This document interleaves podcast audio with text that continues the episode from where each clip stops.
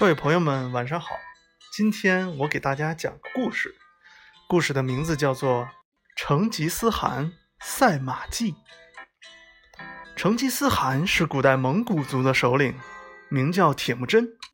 他非常聪明，小时候就表现出过人的才智。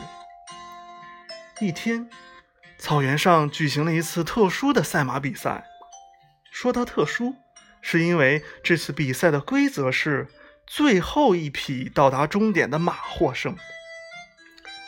比赛开始了，骑手们刚一离开起跑线。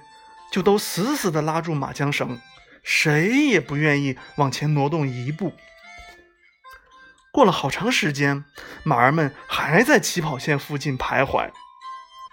眼看天就要黑了，观看比赛的观众们都有点不耐烦了。怎样打破这种僵局呢？人们绞尽了脑汁，但是谁也没有想出好办法。就在这时，年仅十二岁的铁木真跑进了赛马场，只见他和骑手们说了几句话，赛场上就立刻活跃起来。接着，只听他一声号令：“预备，跑！”就见原先磨磨蹭蹭的骑手们纷纷策马扬鞭向前飞奔，唯恐落在别人后面。很快，比赛结束了。跑得最慢的那匹马赢得了最终的胜利。这是怎么回事呢？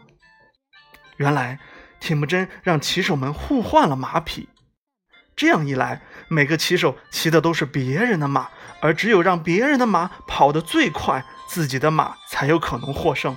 所以骑手们就拼命的快马加鞭了。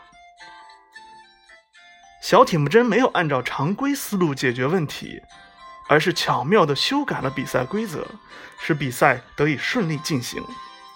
宝贝，当你遇到问题的时候，也可以换一个角度想想，这样就能轻松的找到好办法啦。